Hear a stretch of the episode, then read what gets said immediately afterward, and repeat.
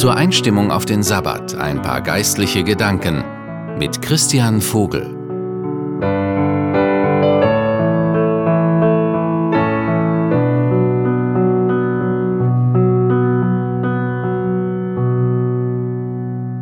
Im Psalm 34 heißt es, Zahlreich sind die Leiden des Gerechten, doch aus allem befreit ihn der Herr. In unserem Leben passieren so viele Dinge, die wir nicht verstehen können. Wir werden wütend auf Gott und fragen, warum solche Dinge passieren. Wir sind doch seine Kinder. Warum ist das passiert? Warum ich? Warum bewahrt er mich nicht davor? Aber ein Leben mit Gott bedeutet nicht ein Leben ohne Probleme, Süchte, Albträume, Unglücke.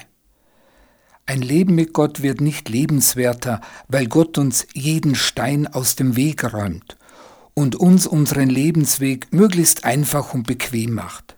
Was unser Leben mit Gott von einem Leben ohne Gott unterscheidet, ist ganz einfach seine Zusage. Wenn wir mit ihm leben, dann trägt er uns doch alles hindurch und wir sind nicht mehr alleine.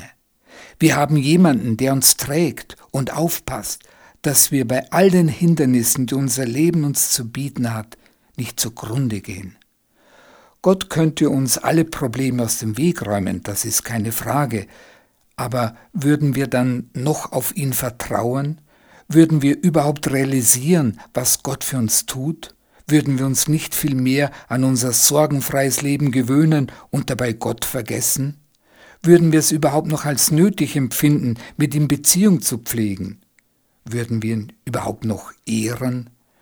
Er will uns tragen, er will uns trösten, er will uns seine Liebe schenken und uns seine Zuneigung zeigen. Er will einfach da sein für uns. In einem Lied heißt es darum auch, dass die Hoffnung aus dem Leid wächst. Ich habe selber erlebt, wie ich gerade in schweren Situationen gelernt habe, auf Gott zu vertrauen. Ich habe selber erlebt, wie die Hoffnung da am besten wachsen kann, wo wir Menschen keine andere Möglichkeit mehr haben, wo wir machtlos sind und nichts mehr tun können als hoffen, hoffen auf Gott. In solchen Situationen haben wir prinzipiell zwei Möglichkeiten. Wir können unser Herz verschließen, eine dicke Mauer um uns herum bauen und verbittert werden. Wir können den Hass, die Wut und alle schlechten Gedanken über Gott und die Menschen in unserem Herzen wachsen lassen.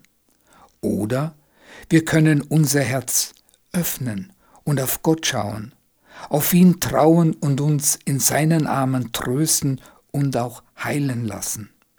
Ich wünsche Ihnen einen gesegneten und erfahrungsreichen Sabbat. Ihr Christian Vogel.